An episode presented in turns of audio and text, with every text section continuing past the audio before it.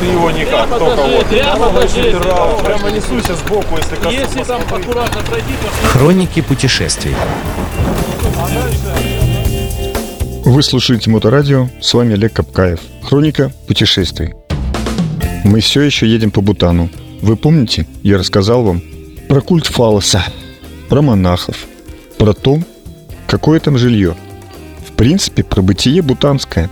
Итак, я продолжу. Однажды мы посетили в спа спа-ресорте. Номер стоит 1700 долларов в сутки. Но мы просто посетили спа. Это рядом со старейшим дзонгом, так называется монастырь, с видом на него.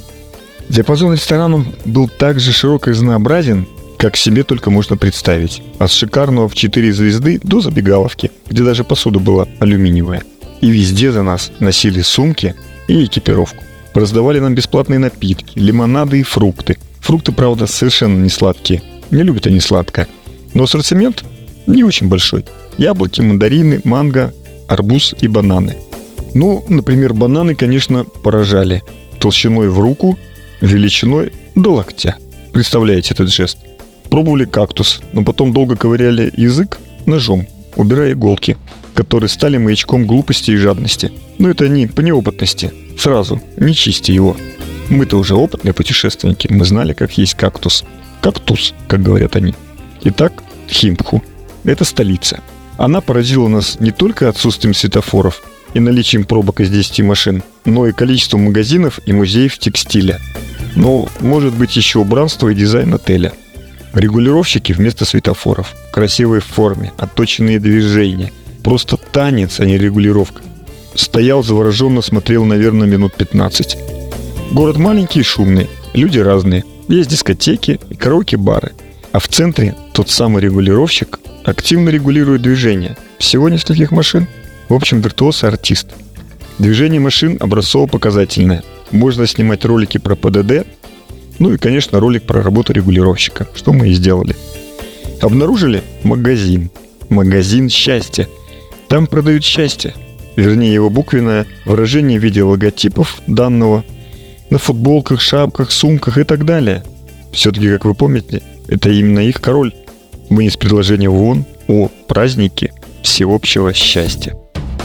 За всем этим наблюдает огромный золотой Будда, высетая над городом на одной из вершин из окружающих столицу гор. Будда блестит на солнце, очень огромен.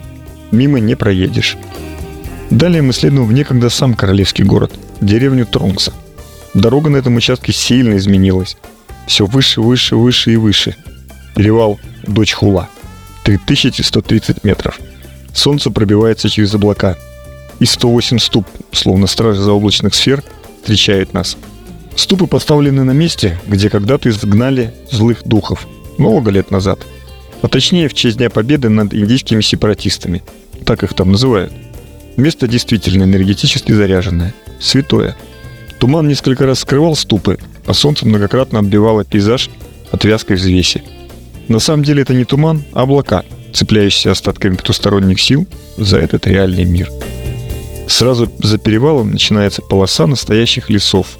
Но погода сразу меняется и сильно холодает.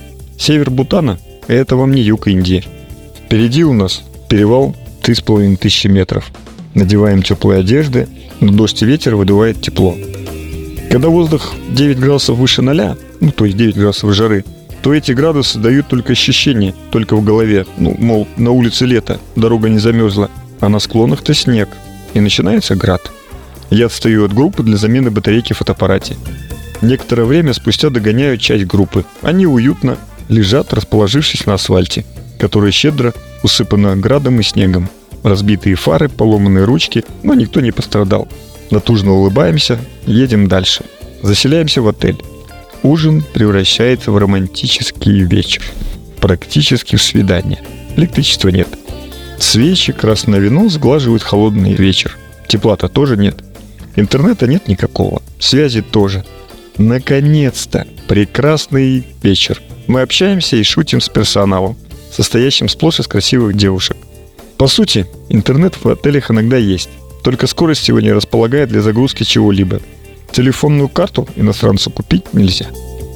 Вечер наполняется вином и разговорами. Выпиваем с немецкими туристами за победу нашего народа над их народами.